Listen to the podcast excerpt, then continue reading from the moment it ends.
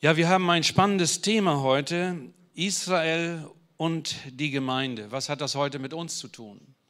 Was hat das vielleicht mit der Mosaik Church zu tun? Was hat das mit euch zu tun, die ihr uns über den Bildschirm vielleicht zuschaut? Warum gibt es Trennungen in Gemeinden? Warum gibt es so viele verschiedene Denominationen, christliche Denominationen? Warum gibt es Ausgrenzung oder Ablehnung zwischen messianischen Juden, also Juden, die an Jesus glauben, und christliche Gemeinden. Warum ist dieser Riss und wie ist das entstanden? Das ist eigentlich ein zentrales Thema, was ich heute ansprechen möchte. Es ist auch ein wichtiges Thema. Es ist ein, vielleicht auch ein ernstes Thema. Aber genau deshalb möchte ich mit, einer, mit einem kleinen jüdischen Witz beginnen, was humorvolles. Und jüdischer Humor darf nicht fehlen auch in einer Botschaft. Ein orthodoxer Rabbiner steht in Jerusalem an der Klagemauer und er klagt. Darum auch die Klagemauer. Er klagt Gott sein Leid. Was ist geschehen? Er klagt, mein lieber Vater im Himmel, es ist was Schreckliches passiert. Mein Sohn ist ein messianischer Jude geworden. Und dann kommt eine Antwort aus dem Himmel und sagt, Rabbi, das ist alles in Ordnung, mein Sohn auch. Und Vater im Himmel, was hast du dann gemacht? Ganz einfach, dann habe ich ein neues Testament geschrieben. so einfach ist es. Und diese Dinge, die können wir auch nicht voneinander trennen die Gemeinde Gottes im Alten Testament und auch im Neuen Testament? Und welche Überschneidungen gibt es da? Und was ist für uns heute wichtig? Ich war vor einigen Jahren auf einer Israel-Konferenz in Krelingen und vertrat dort unser Missionswerk. Wir sind auch Mitglieder bzw. angestellt von einem jüdisch-messianischen messianischen Missionswerk Beitzah Shalom. Der Sitz ist in Berlin. Wir haben schon Kontakt seit 2002 zu diesem Missionswerk. Und ähm, dann habe ich in Krelingen unser Missionswerk vorgestellt. Es war ein Missionstag. Viele Missionswerke hatten ausgestellt. Und in der Pause dann kam, ich werde das nie vergessen, eine Frau zu mir und sagte, was sollen die Juden eigentlich noch? Was soll Israel noch? Das ist doch ein Thema von gestern. Wir, das Christentum, die christliche Gemeinde, wir sind doch anstelle von Israel. Aber ich sage, liebe Frau, vielleicht schauen wir uns mal zusammen in der Bibel Römer 11 an. Und dann sehen wir, dass das vielleicht nicht so ist, was sie denken. Ach, sagt sie, ich möchte mit Ihnen da gar nicht weiter drüber reden. Wissen Sie, ähm, Sie müssen ja so reden, weil Sie dafür bezahlt werden. Ja, ich sage, leider ist das nicht so. Ich werde nicht, nicht gut bezahlt, aber wir tun alles, um diese gute Botschaft weiterzugeben.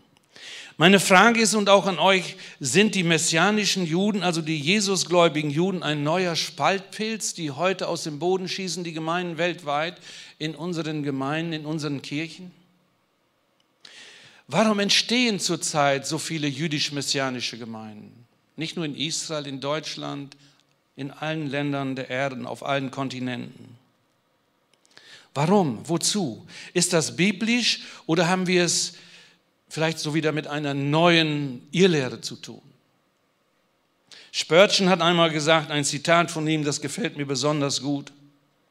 Wir müssen das Original kennen, um vor Irrlehren bewahrt zu bleiben. Es ist wichtig, dass wir das Original kennen. Und er schreibt, es gibt nichts Neues in der Theologie, außer das, was falsch ist. Predigst du die Wahrheit, dann ist sie nicht neu. Predigst du aber was Neues, dann ist es nicht die Wahrheit. Finde ich sehr gut, auch in diesem Kontext. Kann es sein, dass auch heute in unseren christlichen Kirchen so eine Art christlicher, frommer Antisemitismus schlummert, den wir vielleicht gar nicht bemerken? Ich erlebe das immer wieder, wenn wir in Gemeinden kommen und wir reden über unseren Dienst, wir reden über das Judentum, über das messianische Judentum, dann hören wir immer auch von Pastoren, von Leitern. Die Juden, ja, aber, ja, aber, die Juden. Und ich möchte versuchen, dass wir heute biblische Antworten finden. Hat Gott sein Volk verstoßen oder hat das nur an die Seite gestellt? Und in welcher Zeit leben wir heute und was geschieht in Israel, an Israel durch das messianische Judentum? Was ist wichtig in unserer Gemeinde, für die Gemeinde? Und deshalb möchte ich den Predigtext lesen, Römer 11, Verse 1 und dann 11 bis 26. Wir können das hier mitverfolgen. Ich fange an mit Römer 11, Vers 1. So frage ich nun, hat denn Gott sein Volk verstoßen? Paulus schreibt das. Das sei ferne. Denn auch ich bin ein Israelit vom Geschlecht Abrahams aus dem Stamm Benjamin. Es geht weiter mit Vers 11. So frage ich nun, sind sie gestrauchelt, damit sie fallen? Das sei ferne. Sondern durch ihren Fall ist den Heiden das Heil widerfahren, damit Israel ihnen nacheifern sollte. Wenn aber schon ihr Fall Reichtum für die Welt ist und ihr Schade Reichtum für die Heiden, wie viel mehr wird es Reichtum sein, wenn ihre Zahl voll wird? Euch Heiden aber sage ich, weil ich Apostel der Heiden bin, preise ich mein Amt. Ob ich vielleicht meine Stammverwandten zum Nacheifern reizen und einige von ihnen retten könnte. Denn wenn ihre Verwerfung die Versöhnung der Welt ist, was wird ihre Annahme anders sein als Leben aus den Toten? Ist die Erstlingsgabe vom Teig heilig, so ist auch der ganze Teig heilig. Wenn die Wurzel heilig ist, so sind auch die Zweige heilig. Wenn nun aber einige von den Zweigen ausgebrochen wurden und du, der du ein wilder Ölzweig warst, in den Ölbaum eingepfropft worden bist und teilbekommen hast an der Wurzel und dem Saft des Ölbaums, so rühme dich nicht gegenüber den Zweigen. Rühmst du dich aber, so sollst du wissen, dass nicht du die Wurzel trägst, sondern die Wurzel trägt dich. Nun sprichst du, die Zweige sind ausgebrochen worden, damit ich eingepfropft würde. Ganz recht. Sie wurden ausgebrochen um ihres Unglaubens willen. Du aber stehst fest durch den Glauben. Sei nicht stolz, sondern fürchte dich. Hat Gott die natürlichen Zweige nicht verschont, wird er dich wohl auch nicht verschonen. Darum sieh die Güte und den Ernst Gottes den Ernst gegenüber denen, die gefallen sind, die Güte Gottes aber dir gegenüber, sofern du bei seiner Güte bleibst. Sonst wirst auch du abgehauen werden. Jene aber, sofern sie nicht im Unglauben bleiben, werden eingepfropft werden, denn Gott kann sie wieder einpfropfen. Denn wenn du aus dem Ölbaum, der von Natur wild war, abgehauen und gegen die Natur in den edlen Ölbaum eingepfropft worden bist, wie viel mehr werden die natürlichen Zweige wieder eingepfropft werden in ihren eigenen Ölbaum. Ich will euch, liebe Brüder, dieses Geheimnis nicht verschweigen, damit ihr euch nicht selbst für klug haltet. Verstockung ist einem Teil Israels widerfahren, so lange, bis die Vollzahl der Heiden zum Heil gelangt ist. Und dann, oder so wird ganz Israel gerettet werden, wie geschrieben steht. Es wird kommen aus Zion der Erlöser, der abwenden wird alle Gottlosigkeit von Jakob oder von Israel. Soweit. Wir wissen, der Apostel Paulus hat diesen Brief geschrieben aus Korinth. Er hat diese, äh, diesen Brief geschrieben an die Gemeinde in Rom. Warum? Wenn wir den Römerbrief sorgfältig studieren, dann lesen wir, dass es Unstimmigkeiten gab. Es gab ähm, Stress, es gab Streit in der Gemeinde in Rom. Deshalb schreibt Paulus diesen Brief. Und er schreibt diesen besonders, ich schreibe das an euch Heiden. Rom war damals die Weltmetropole, die Welthauptstadt. Und in dieser großen Stadt damals lebten sehr viele verschiedene Nationen, viele Völker. Und es lebte in Rom auch eine große jüdische Gemeinde. Wir wissen, dass die Weltmission von Jerusalem ausging. Als Jesus in den Himmel fuhr, hat er seine Apostel nochmal gesagt, bleibt in Jerusalem, bis ihr ausgerüstet werdet mit Kraft aus der Höhe.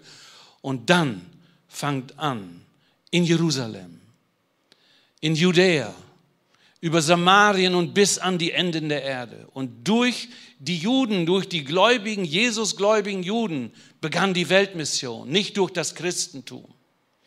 Und die Juden waren diejenigen, die auch diese Botschaft nach Rom gebracht haben. Und es kamen viele Juden in Rom zum Glauben und es kamen viele Nichtjuden zum Glauben. Die Gemeinde in Rom war eine große Gemeinde, eine jüdisch-messianische Gemeinde oder eine judenchristliche Gemeinde. Aber die Christen wurden immer mehr. Die nicht-jüdischen Gläubigen aus den Nationen. Deshalb sagt Paulus, er betont das, ich schreibe an euch Heiden. Nehmen wir das bitte an. Er meint es gut mit uns und auch Jesus meint es gut mit uns. Ich schreibe an euch Heiden, denke daran, nicht ihr tragt die Wurzel, nicht ihr spielt die erste Geige in diesem Orchester, sondern die Juden. Warum? Das wollen wir erklären. Auch im Alten Testament gibt Gott uns ganz wichtige Hinweise. Da waren die Juden, das ganze Volk Israel. In 2. Mose 35, 1 lesen wir das. Das war die ganze Gemeinde Gottes, ob klein oder groß. Alle zählten zur Gemeinde Gottes. Und das Bundeszeichen war damals die Beschneidung von den Jungen.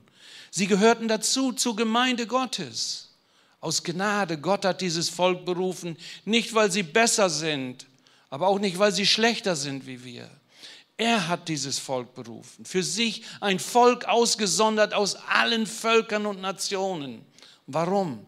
Weil dadurch die heidnischen Völker den wahren Gott Israels, den Gott Abrahams, Isaaks und Jakobs erkennen können. Die Mädchen wurden genauso gesegnet, die neugeborenen Mädchen. Sie wurden in die Gemeinde hineingeboren und sie wurden ausgelöst. Man musste ein Opfer bringen. Das heißt, wir nehmen dieses Kind an. Dieses Kind gehört zur Gemeinde Gottes, zu der Gemeinde Israels. Und es gab eine Gemeindeordnung. 4. Mose 15, Vers 16 steht das. Gott hat diese Gemeindeordnung festgelegt. Er sagt, das ist meine Gemeinde. Meine Gemeinde, die ich für mich auserwählt habe, aus dieser Welt, aus allen Völkern herausgerissen. Ekklesia und heute die Gemeinde Gottes, ihr, wir sind aus der Welt herausgerettet worden. Niemand wäre hier heute oder würde uns zusehen, der an Jesus glaubt, wenn die Juden uns das Evangelium nicht gebracht hätten. Von Zion geht Weisung aus. Das Evangelium, die frohe Botschaft, ging von den Juden aus. Das Heil kommt von den Juden. Und die Juden haben uns dieses wunderbare Wort gebracht. Also, auch im Alten Testament lesen wir, es soll einerlei Gesetz, einerlei Recht soll gelten für euch, für den Fremdling, der bei euch wohnt. Also die Juden sollten sich nicht aus den heidnischen Religionen was abgucken, sondern die heidnischen Religionen sollten schauen, wie der Gott Israels ist, wie die Gemeinde Israels funktioniert. Und wir sehen, auch hier hat Gott schon die Heiden im Blick. Wenn ich daran denke, die Frau Ruth, eine Moabiterin, die nachher Boas hat sie geheiratet. Und der Schlüssel davon ist, diese Frau Ruth, sie sagt, dein Volk ist mein Volk, dein Gott ist mein Gott. Sie lebte unter den Juden und sie wurde in die jüdische Gemeinde integriert. Auch lesen wir das im Neuen Testament. Ich mache mal den, die Israel und die Gemeinde jetzt neutestamentlich. Warum musste es überhaupt ein neues Testament geben? Warum? Weil Israel, das Bundesvolk Gottes, diesen Bund gebrochen hat. Gott hat einen Bund mit ihnen geschlossen. Und Israel hat durch Hurerei, geistliche Hurerei, durch Götzendienst mit den kananitischen Völkern die Hurerei, geistliche Hurerei betrieben. Und das heißt, sie haben diesen Bund mit Gott gebrochen. Und wir wissen dann, dann kam es in Israel zum Bruderkrieg. Dann kam es die Trennung, Nordreich und Südreich. Und man entfernte sich immer mehr von Gott. Und Gott hatte gesagt, schon zu Anfang, ich werde euch in das Land bringen, wo Milch und Honig fließt. Wenn ihr mir aber die Treue brecht, werde ich euch wieder aus diesem Land herausschmeißen. und werde unter alle Völker der Welt zerstreuen. Und Gott hat das getan. Das ist ein Gericht, dass die Juden über die ganze Erde zerstreut wurden. Und dann lesen wir in Jeremia 31, 31, da sehen wir die Gnade Gottes, die Liebe Gottes für sein Volk. Und er sagt, siehe, es kommt die Zeit, spricht der Herr, da will ich mit dem Hause Israel und mit dem Hause Juda einen neuen Bund schließen. Hier führt er das ganze Volk wieder zusammen, was getrennt ist durch Bruderkrieg. Das Nordreich und das Südreich. Israel und Juda. Er führt sie hier wieder zusammen. Er macht mit ganz Israel diesen neuen Bund. Nicht mit den Heiden. Wichtig. Und dann hat er diesen neuen Bund eingesetzt. Wir sagen in unseren christlichen Kirchen, ja, Jesus hat das Abendmahl eingesetzt, was wir feiern, was auch richtig ist, was auch gut ist. Aber es geht viel tiefer. In Lukas 22, 20, da lesen wir, als Jesus am Passafest nach dem Mahl den neuen Bund einsetzt. Desgleichen nahm er auch den Kelch nach dem Mahl und sprach, dieser Kelch ist der neue Bund in meinem Blut, das für euch vergossen wird.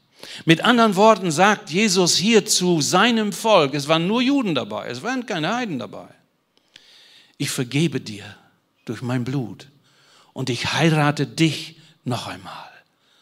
Wenn wir das mal auf uns Menschen beziehen, wenn Ehebruch geschehen ist, dass es durch Vergebung und Heilung wieder ein neuer Anfang möglich ist. Und so ist das, was Jesus hier eigentlich sagt. Er setzt den neuen Bund ein, wo Prophet, der Prophet Jeremia in Kapitel 31 von spricht. Wichtig, Gott hat mit den Nationen, also mit uns Heiden, nie einen Bund geschlossen. Das verstehen wir oft ganz schwer. Ich tue mich auch oft schwer damit. Wir sind nur durch Israel gesegnet. Und auch Paulus bestätigt das nochmal in Römer 9, Vers 4. Die Israeliten sind denen, die Kindschaft gehört und die Herrlichkeit und der Bund, auch der neue Bund, der alte Bund, der neue Bund. Und das Gesetz, also die Heilige Schrift, die Tora ist damit gemeint. Und der Gottesdienst und die Verheißung, die sind alle, alle an Israel gegeben. Und wir aus den Nationen, wir kommen durch diese Segnungen mit hinein in diesen neuen Bund. Aber nicht ohne die Juden. Und das ist so wichtig. Und das werden wir auch nachher, ich hoffe, ich hoffe verstehen. Mein Thema ist Israel und die Gemeinde und ich habe drei kurze Punkte, die ich mit uns andenken will. Erstens, ihr Lehren in den Kirchen. Das zweite, Israel aus Gottes Sicht, also des himmlischen Vaters und Jesus seine Sicht. Und drittens die neutestamentliche Gemeinde am Bild des Ölbaums. Wir werden jetzt einen Augenblick in die Kirchengeschichte eintauchen. Warum kam es in der Kirche, in der frühen Gemeinde Roms, was sich übrigens bis heute in der Kirche Roms anhält, zu diesen fatalen anderen Sichten und ja, ihr Lehren? Ihr Lieben, ich komme selber aus der römisch-katholischen Kirche und bin 1992 zum lebendigen Glauben an Jesus gekommen. Ich kenne die römisch-katholische Kirche sehr gut von innen, weiß, wie sie denkt, wie sie lehrt und was sie lebt. Und es geht mir in keinster Weise darum, eine Kirche zu diffamieren oder schlecht über die Kirche zu reden. Das ist gar nicht mein Thema. Es geht mir darum, vom Wort her zu verstehen, sind wir auf Kurs, sind wir auf diesem richtigen Weg, den Jesus für uns vorgesehen hat, denn es gibt nur eine Gemeinde. Es gibt keine zwei Gemeinden aus geistlicher Sicht. Die Gemeinde Gottes, die Gemeinde Jesu, die hat er sich durch sein eigenes Blut teuer erkauft. So lesen wir das in der Apostelgeschichte. Und er hat die Menschen aus Juden und aus allen Völkern und Sprachen herausgerettet. In der Gemeinde des neuen Bundes sind nur Gerettete. Das sind Menschen, die Buße getan haben, die sich taufen lassen haben, hoffe ich zumindest, und dann Jesus nachfolgen. Und wie kam es aber zu diesen katastrophalen äh, Irrlehren in der Kirche? Die frühen Kirchenväter haben das auch so verstanden oder falsch verstanden. 70 nach Christus wurde der jüdische Tempel und Jerusalem zerstört von den Römern. Jesus hat das angekündigt. Er hat gesagt, durch diesen Bruch, weil ihr mich abgelehnt habt, hier wird nicht ein Stein auf dem anderen bleiben. Es wird alles platt gemacht. Und ihr werdet unter alle Völkern zerstreut werden. Und wir können sicher sein, was Gott sagt, das tut er auch. Und aber seine Gnade sollten wir nicht verkennen. Und dann kam der letzte jüdische Aufstand, der sogenannte Bar Kochba-Aufstand im Jahre 135 nach Christus. Da regierte der Kaiser Hadrian in Rom und er hat den letzten jüdischen Aufstand blutig niedergeschlagen und es kamen über eine Million Juden nochmal ums Leben und der Rest floh äh, in die Diaspora in allen Herrenländern der Erde. Und dann hat dieser Kaiser Hadrian ein neues Gesetz erlassen. Er hat gesagt, endlich Schluss mit den Juden, Schluss mit Israel. Ein für allemal. Das Land Israel heißt mit sofortiger Wirkung Palästina. Und die Stadt Jerusalem heißt nicht mehr Jerusalem, sondern Alia Capitolina. Und warum hat er diesen Namen äh, Palästina gewählt? In diesem Namen Palästina sitzt aus dem Hebräischen Philistei und das sind Philister und er hat diesen Ausdruck ganz bewusst gewählt. Warum? Weil die Philister waren immer die Erzfeinde Israels. Es war ihm wichtig, dass dieses Land, das müssen Feinde Israels sein, die sofort, sobald der Name Israel auftaucht, sofort platt gemacht wird. Der Name Jerusalem soll nie wieder auftauchen. Eine Stadt, die Gott erwählt hat, wo die Heilsgeschichte der ganzen Erde drin verborgen liegt, durch Jesus. Und dann geht es weiter, die Kirche, es gab nur eine Kirche, die katholische Kirche, nachher wurde es die römisch-katholische Kirche.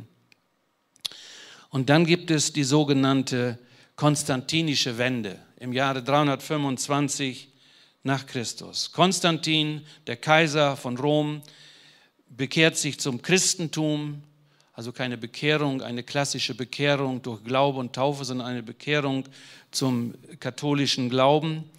Und dann erlässt Konstantin ein Schreiben an die ganzen Gemeinden nach diesem Konzil. Was noch wichtig ist, die Bischöfe, die jüdischen Bischöfe und Pastoren wurde damals schon äh, nicht mehr erlaubt, an diesem Konzil in Nicäa in der heutigen Türkei dabei zu sein. Ich lese Konstantin August, den gemeinen Schreiber von Kaiser Konstantin nach dem Kirchenkonzil von Nicäa 325 an alle Kirchen. Als beim Konzil von Nicäa die Frage des heiligen Festes, da ist das Passafest mit gemeint, aufkam, wurde einstimmig beschlossen, dass dieses Fest von allen und überall am gleichen Tag gefeiert werden sollte. Denn es erschien jedem eine äußerst unwürdige Tatsache, dass wir in diesem äußerst heiligen Fest den Gewohnheiten der Juden folgen sollten, welche verdorbenen Schufte ihre Hände befleckt haben mit einem ruchlosen Verbrechen. Es ist nur gerecht, dass sie in ihrem Sinn verblendet, erblindet sind. Lasst uns also nichts gemeinsam haben mit dem äußerst feindlichen Pöbel der Juden. Lasst uns zurückziehen, meine geehrten Brüder, von dieser abscheulichen Gemeinschaft die Quelle aus dem Buch Eusebius von Caesarea an die Juden. In diesem Brief an die Kirchen etabliert Konstantin, der die Staatskirche gegründet hat, die Gemeinde, die Kirche Jesus ist aus der, aus der Welt herausgerettet und hier kommt die Welt wieder in die Kirche rein. Hier lesen wir diese erste krasse, fatale, schlimme Sache, die in der Kirche passiert ist. Und ab hier haben wir den Spaltpilz in der Kirche. An dem Tag, wo das Jüdische rausgeschmissen wurde, man kann praktisch sagen, Jesus wurde aus der Kirche herausgenommen, obwohl man über ihn spricht. Aber wenn man die Juden verachtet, und Jesus ist Jude, der Sohn Gottes, er kam als Jude, er lebte als Jude, er kam zu seinem Volk. Und Schabbat wurde der Sonntag. Aus das Passafest wurde Ostern, aus Shavuot, also äh, wurde Pfingsten mit anderen Bedeutungen, wie es eigentlich ist. Wenn ich, was ich euch jetzt sage, ihr Lieben, alle christlichen Feste, alle, ich wiederhole das nochmal, sind von der Kirche etabliert worden, gegründet worden, ins Leben gerufen worden. Alle. Ich sage nicht, dass das falsch ist, dass wir Christi Himmelfahrt feiern, wenn wir Ostern feiern. Wir feiern dann die Auferstehung von Jesus. Das, ist, das dürfen wir. Oder Pfingsten, alles in Ordnung. Oder Weihnachten, das Geburtstagsfest von Jesus, alles in Ordnung. Aber wir haben es hier damit zu tun, dass die Kirche alle jüdischen Elemente aus der Kirche entfernt hat, neue Zeiten festgelegt haben und neue äh, Feiertage gegründet haben, die es vorher nicht gab. Wir lesen in 3. Mose 23, da geht es um die Feste des Herrn. Wir sagen immer, das sind die jüdischen Feste. Der Schabbat ist jüdisch. Nein, nein, ist gar nicht jüdisch. Die Juden feiern es. Wenn wir sagen Passa, ein jüdisches Fest, nein, ist nicht jüdisch. Das sind die Feste des Herrn. Das ist viel tiefer. Gott hat diese Feste verordnet. Und in alle in diesen Feiertagen, die die Juden feiern, finden wir den Jesus. Da ist Jesus drin verborgen, in alle Feiertage, weil es die Feste des Herrn sind. Und Gott möchte, dass wir fröhlich sind vor ihm, dass wir diese Feste feiern, dass wir fröhlich sind. Dass die Gemeinde Jesu soll nicht so ein alter, ver, ver, verkorkster Haufen sein, der nur immer nieselprimig und bedeckt und ach, alles schwer. Nein, er will, dass wir fröhlich seinen Glauben, den er uns geschenkt hat, auch wirklich bekennen. Was noch wichtig ist, auch die Kirchenväter, Augustinus, Origenes, Eusebius, verfluchten die Juden als Gottesmörder. Sie haben gesagt, Gott hat die Kirche verworfen. Sie ist weg. Wir sind das neue Israel. Auch die Reformatoren, Martin Luther, Calvin, Zwingli, sie haben so viel Gutes gemacht. Aber sie haben die Juden verflucht. Sie haben diese Trennung weiter fortgesetzt. Ihr Lieben, wir müssen erkennen, diese Menschen, sie waren alle Kinder ihrer Zeit und sie kamen alle aus der römisch-katholischen Kirche und sie bringen diese Altlasten, diese alten falschen Lehren mit. Und wir haben es bis heute mit diesen Altlasten zu tun. Die Trennung, die Konstantin vollzogen hat, da sind die Juden, das sind die Bösen, die haben Jesus ans Kreuz genagelt. Und wir, die Kirche, wir sind die Neuen, wir distanzieren uns von ihnen. Und wenn ein Jude zum Glauben an Jesus kommt, dann darf er kein Jude mehr sein, dann ist er Christ geworden. Und deshalb ist der Begriff Christ in der heutigen Zeit für die orthodoxen Juden eine schallende Ohrfeige. Wenn sie den Namen Kirche hören, ist es eine schallende Ohrfeige für sie. Warum? Weil durch die Kirche und weil durch das Christentum und besonders auch durch Rom so viele Pogrome und so viel Leid über das jüdische Volk gekommen ist. Und ich habe es selber schon von Juden gehört. Deshalb mit einem solchen Jesus wollen wir nichts zu tun haben. Der hat uns nur Probleme gebracht. Deshalb reden wir über den jüdischen Messias über Yeshua HaMashiach. Das ist für die jüdische Seele anders. Und wir reden dann auch nicht über die Kirche, sondern wir reden über die Gemeinde Jeschuas. Das ist für die jüdische Seele sehr wichtig.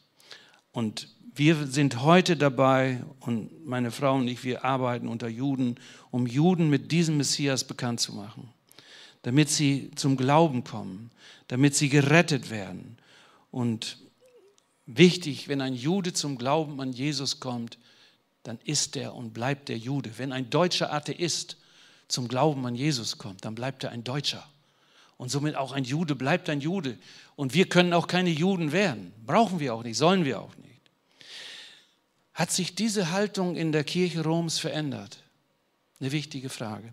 Ich lernte vor drei Jahren in Berlin auf einer Israel-Konferenz einen katholischen, römisch-katholischen Theologen kennen, ein ganz feiner Mann. Wir haben, konnten sehr gut miteinander reden. Und ich habe ihn gefragt, ich sage, warum, wann hat die Kirche Roms Buße über ihre falsche Lehre getan? Man nennt sie auch die Ersatztheologie. Eine Ersatztheologie. Wir, die römisch-katholische Kirche, wir sind das neue Israel und Israel ist von Gott verworfen. Wann hat sie darüber Buße getan? Oh, Johannes, kennst du nicht Nostra Adate? Ich sage, nein, meine Tante ist das nicht, weiß ich. Also, was ist es? Das musst du dir durchlesen. Ich sage, okay, ich werde es mir durchlesen. Es gibt ungefähr zehn Verse und ich habe das im Internet eingegeben und habe mir das rausgesucht und wirklich Satz für Satz studiert. Ich lese uns das mal vor. Über das Verhältnis der Kirche zum Judentum. Also hier geht es, wenn die Kirche wenn Rom von der Kirche spricht, dann meint sie nicht die evangelische Kirche oder die Mosaik Church, sondern dann meint sie die römisch-katholische Kirche und keine andere. Das ist ganz wichtig, dass wir das verstehen, auch wie, wie sie denken. Und jetzt geht's los. Absatz 7. Obgleich die jüdischen Obrigkeiten mit ihren Anhängern auf den Tod Christi gedrungen haben, kann man dennoch die Ereignisse seines Leidens weder allen damals lebenden Juden ohne Unterschied noch den heutigen Juden zur Last legen. Gewiss ist die Kirche das neue Volk Gottes. Gewiss ist die Kirche das neue Volk Gottes. Und nochmal, wenn die römische katholische Kirche von der Kirche spricht, dann meint sie niemals eine andere Kirche als die Kirche Roms. Sie hat also nie darüber Buße getan. Sie hält nach wie vor an ihrer Dogmatik fest. Sie ist das neue Volk Gottes. Und die Juden sind ihre älteren Brüder, so nach dem Motto, die werden, werden wir nicht mehr verachten. Aber Vorsicht, jetzt kommt die zweite Irrlehre.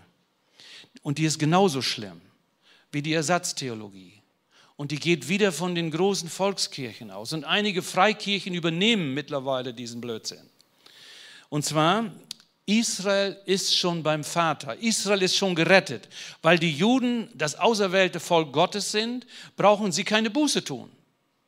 Wo steht das? Ich habe das noch nie gelesen. Im Gegenteil.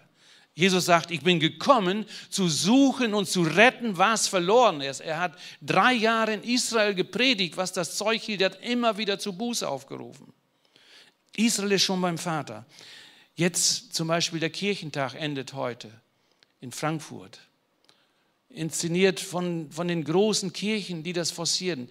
Alle Denominationen dürfen ihren Stand haben, ausstellen. Jetzt unter Corona ist das was anderes, aber sonst, die anderen Jahre. Alle Denominationen dürfen ausstellen, alle Sekten, die gar nicht wo, an Jesus glauben, die ihn als Retter und Herrn wirklich predigen, die dürfen ausstellen auf dem Kirchentag. Eine Gruppe ist verbannt auf dem Kirchentag. Und wer? Das sind die messianischen Juden. Sie sind ausgeschlossen. Denke daran, nicht ihr tragt die Wurzel, die Wurzel trägt euch. Und das ist der Messias, Jesus. Die Gemeindegründung ging von Jerusalem aus. Und als die ersten Juden zum Glauben kamen, gingen sie los. Und als Petrus in das Haus von Hauptmann Cornelius kam, ein römischer Offizier, wie er gerufen wurde, ein frommer Mann. Und da kam diese ganze Familie, ein römischer Soldat mit, seiner, mit seinem ganzen Haus zum Glauben. Und das wurde bekannt unter den Juden, unter der ersten jüdischen Gemeinde in Jerusalem. Und wie hat die Gemeinde sich verhalten? Wir können das nachlesen in Apostelgeschichte 15. Seid herzlich willkommen in der neuen Gemeinde, in der Gemeinde des neuen Bundes. Seid herzlich willkommen und die Juden haben die Heiden aufgenommen. Und die Kirche hat es genau umgekehrt gemacht. Die Kirche hat die Juden rausgeschmissen. Es sagte ein Pastor mal zu mir, vor geraumer Zeit. Weißt du, mit den messianischen Juden ist das alles ganz lieb und schön und gut. Wenn sie ganz lieb und brav sind, dann können sie ja bei uns in unsere christlichen Kirchen kommen und sollen sich da ganz schön ruhig verhalten. Sie haben doch den ganzen Dreck anstecken. Ich sage, mein lieber guter Bruder, da siehst du aber was falsch. Dass Jesus, der Jude, gestorben ist, in Jerusalem übrigens, dort lag er auf den Knien und hat für deine Seele gebetet und als er starb, hat er gesagt, es ist vollbracht. Und das hat er getan, zuerst für die Juden und für alle Menschen, für alle Völker und Sprachen. Und dann riss, als er starb und sagte, es ist vollbracht, der Tempelvorhang von oben nach unten in zwei. Und seitdem braucht sein Volk nicht mehr den Yom Kippur feiern, Seitdem haben wir einen hohen Priester Jesus, Yeshua HaMashiach, und wir haben den direkten Zugang ins Allerheiligste, wo der Gnadenthron steht. Und wir kriegen da Hilfe, wenn wir Hilfe nötig haben. Und das ist einzigartig. Und jetzt nochmal Israel aus Sicht des Vaters. Was sagt unser himmlischer Vater? Er sagt, Israel ist mein erstgeborener Sohn, 2. Mose 4, 22 und in Micha 27, du wirst Israel die Treue halten und Abraham Gnade erweisen, wie du unseren Vätern vor Zeiten geschworen hast. Unumstößlich. Sein Wort ist unveränderlich. Gott verändert sich nicht. Und sein Denken über Israel verändert sich nicht. Er macht ein paar Umwege mit Israel. Dass Israel nicht mehr im, die ganzen Juden im Land sind, das ist ein Gericht Gottes. Er hat die Juden rausgeschmissen aus dem Land. Das Gericht, er hat es angekündigt. Aber er hat gesagt, ich werde mein Volk wieder sammeln aus allen Völkern und werde sie wieder in ihrem Land bringen. Ich werde sie wieder nach Hause bringen in dem Land, was ich Abraham, Isaac und Jakob geschworen habe zu geben. Jesus, was sagt Jesus in Matthäus 15, 24? Da kommt eine heidnische Frau zu ihm und sagt, heile mein Töchterchen von einem bösen Geist. Und sie ließ nicht locker. Und die Jünger sagten, Mensch, nun rede doch mit ihr. Er heilte dann dieses kleine Mädchen von einem Dämon. Aber er sagt zu dieser Frau, ich bin nur gesandt zu den verlorenen Schafen des Hauses Israel. Und an anderer Stelle, Lukas 19, 41, als Jesus vor Jerusalem stand, vor dem Passafest, vor dem letzten Passa, als er sein Leben gab, da hat er geweint er hat geweint über Jerusalem. Da steht eine Gedenktafel. Wer schon mal von euch in Israel war, wenn man vom Ölberg, vom Osten kommt und dann ins Tor im Tempel eingezogen ist, dann hat er geweint. Mein Volk, ich habe dich sammeln wollen wie eine Henne ihre Küken und ihr habt nicht gewollt. Das ist ihm nicht egal gewesen. Naja, bitteschön, Vogel friss oder stirb. Nein, er hat geweint, er hat gerungen um dieses Volk. Er hat sein Leben gegeben. Er hat sein Leben gegeben für deine und meine Seele und das ist geschehen in Jerusalem. Und deshalb ist es so wichtig, dass wir das erkennen. Und deshalb wird Jerusalem auch so umkämpft. Auch heute, was wir erleben, das ist, nicht, ist ein anderes Thema. Aber das geschieht, weil man die Juden auslöschen will, dann wird sich ja die Schrift nicht mehr erfüllen. Aber Gott ist stark genug und groß genug, dass er zum Ziel kommt mit Israel. Und eines Tages, so werden wir sehen, kommt ganz Israel zum Glauben. Das gilt nicht für die Heiden. Wenn die Vollzahl der Heiden erreicht ist, dann kommt ganz Israel von klein und groß zum Glauben. Dann gibt es keinen einzigen Juden, der Jesus nicht kennt. Das ist eine krasse Verheißung, die noch, aus, noch aufsteht, die noch nicht erfüllt ist. Und ich möchte den letzten Punkt mit uns kurz noch anleuchten oder durchleuchten. Israel und die Gemeinde, die neutestamentliche Gemeinde am Beispiel des Ölbaums. Ich frage dich jetzt, warum hat Gott dich gerettet? Was willst du sagen? Wenn wir aus dieser ganzen Predigt heute nichts mitnehmen, merkt euch den Vers 11, Römer 11, Vers 11, ein zentraler Vers. Damit wir Juden zur Eifersucht reizen. Durch ihren Fall, dass die Juden gefallen sind, ist den Heiden das Heil widerfahren. Damit Israel ihnen nacheifern sollen. Dass Juden an deinem Leben sehen können, hier in Detmold, wer Jesus ist dass sie ihn nacheifern sollen. Deshalb hat Jesus dich gerettet. Gott hat uns nicht nur gerettet, dass wir in den Himmel kommen, auch, dass wir Juden retten sollen. Das ist ganz entscheidend wichtig. Und Paulus macht das deutlich an, in seinem Leben. Er war der Heidenmissionar.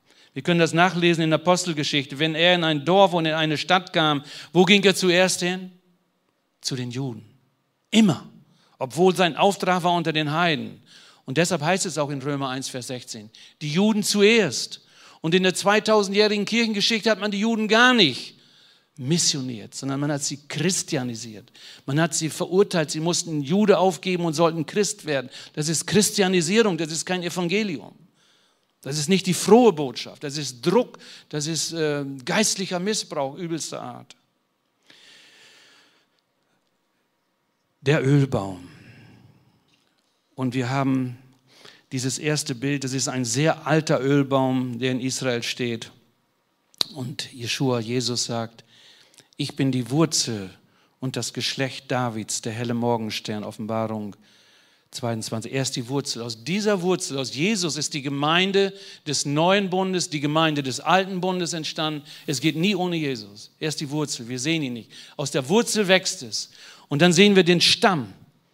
Der Stamm, das sind die Erzväter Israels, das ist Abraham, Isaac, Jakob, alle Propheten, alle Gläubigen des Alten Testaments werden wir in diesem Stamm sehen. Und dann die Krone oben.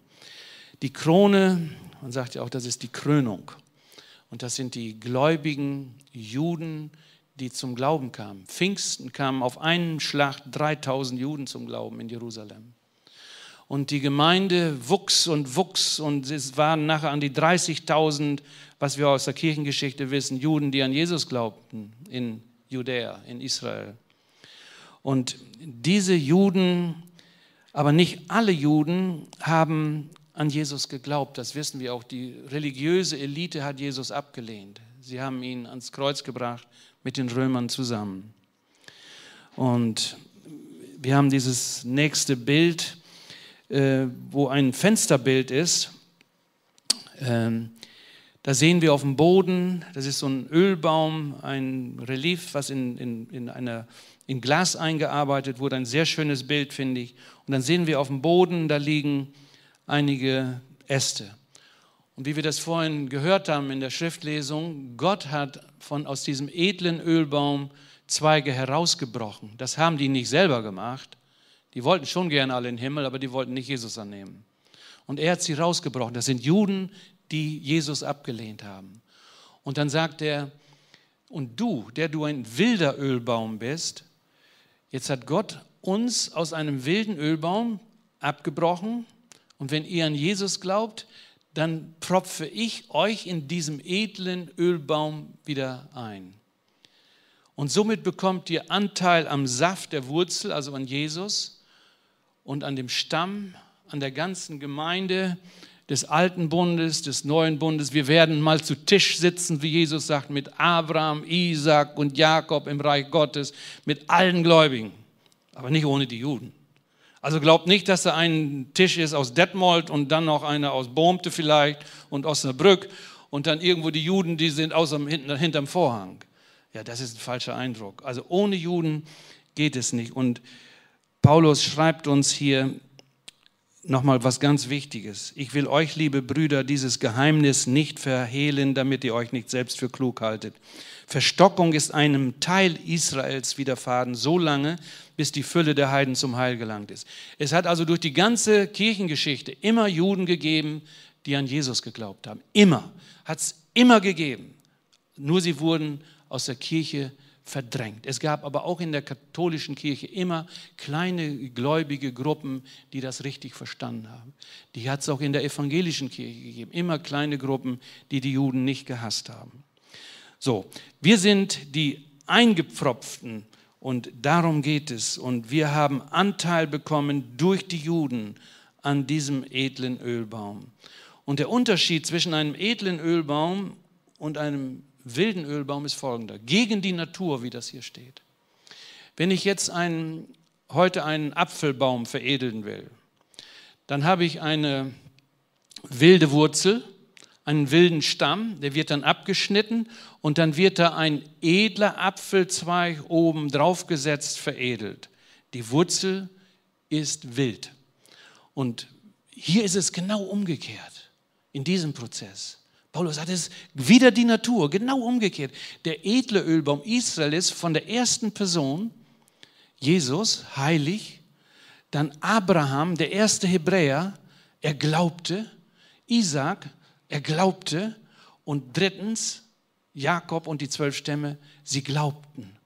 Und so entsteht ein Volk von der ersten Person, eine ganze Nation aus gläubigen Menschen. Darum ist das der edle Ölbaum. Und wir Heidenvölker, wir kannten Gott nicht. Niemand von uns wusste, wer Jesus ist, wer Gott ist. Und jetzt hat Gott uns aus diesem wilden Ölbaum, der fruchtleer ist, der bringt übrigens keine Frucht, der edle Ölbaum bringt viel Frucht, ist auch ein Zeichen für Reichtum. Und Gott nimmt uns jetzt und propft uns in den jüdischen Ölbaum hinein, in ihren eigenen Ölbaum, wie es hier steht. Das ist ein jüdischer Ölbaum. Wir haben Anteil bekommen an die Segnungen Israels durch die Juden nicht ohne die Juden. Und das ist wichtig. Und deshalb gibt es heute so viele jüdisch-messianische Gemeinden. Wir leben endzeitlich in einer ganz besonderen Zeit. Wir leben in dieser Zeit, wo Gott die Gemeinde reinigt. 1. Petrus 4,17. Die Gerichte fangen an am Hause Gottes. Die Gerichte fangen an, die fingen an an der ersten Gemeinde Gottes, an die Gemeinde Israels. Gott hat sein Gericht angekündigt und er tut es. Gericht kann uns kann es nur bewahren, immer wieder durch Buße. Wer Buße tut, wird dadurch gesegnet.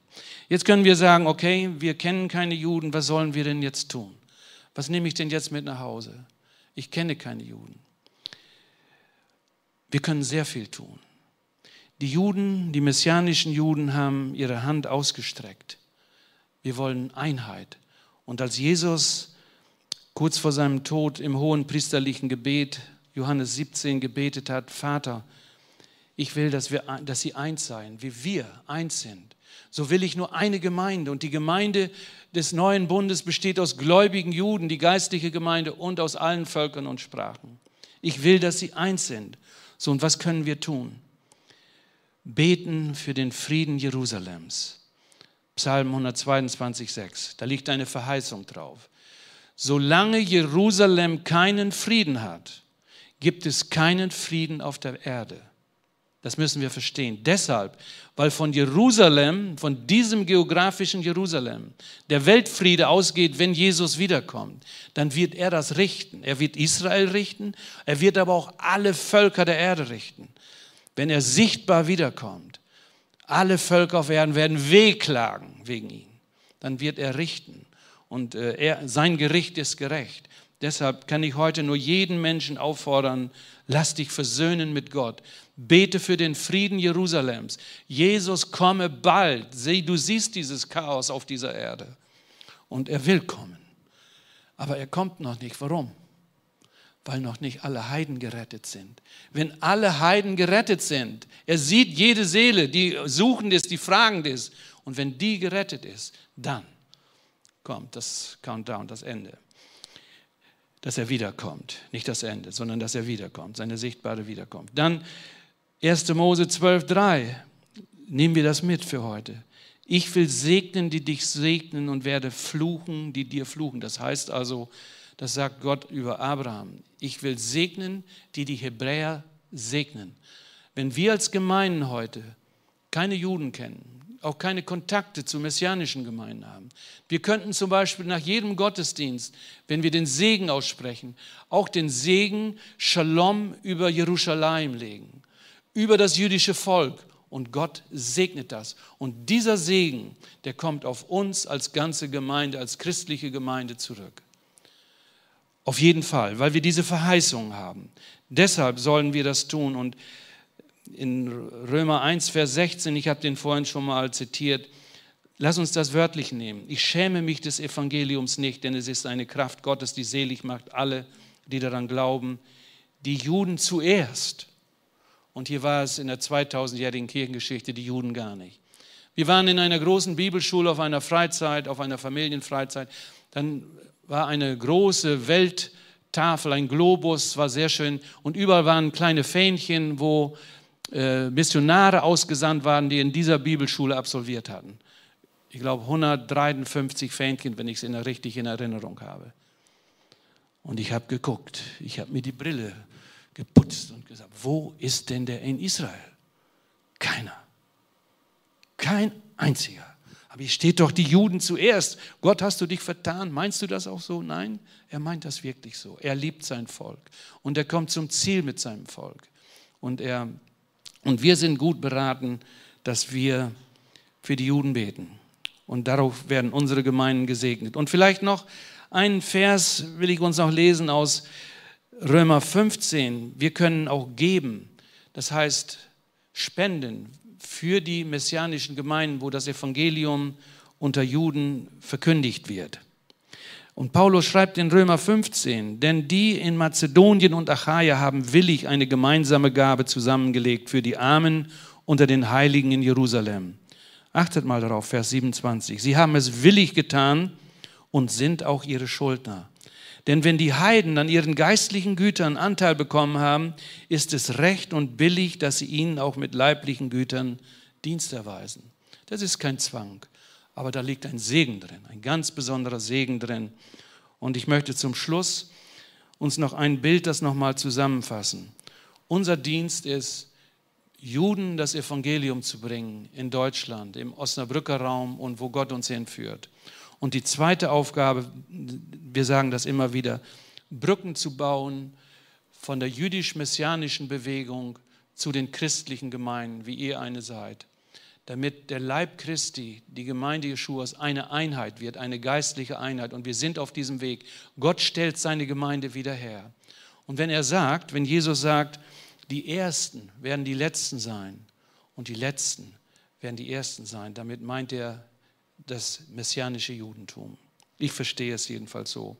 Und er sagt in Johannes 10, 16. Und es wird eine Herde und ein Hirte werden. Deshalb jüdisch-messianische Gemeinde. Wir werden im tausendjährigen Friedensreich von Jerusalem tausend Jahre auf dieser Erde mit Jesus regieren. Alle, die an ihn glauben. Und dann werden wir nicht mehr Ostern feiern, sondern wieder das Passafest. Dann werden wir wieder die Feste des Herrn feiern, weil er das Zentrum der ganzen Feste ist. Und deshalb bereitet uns der Herr heute schon darauf vor, damit wir dann nicht so unvorbereitet kommen und wissen nicht, wenn Jesus sagt, so, jetzt machen wir Passa heute. Was ist das denn? Nie gehört. Dass wir das wissen. Wir feiern dann die Feste des Herrn und dann nimmt er uns alle mit und wir werden tausend Jahre mit ihm regieren in Jerusalem, von Jerusalem über die ganze Erde.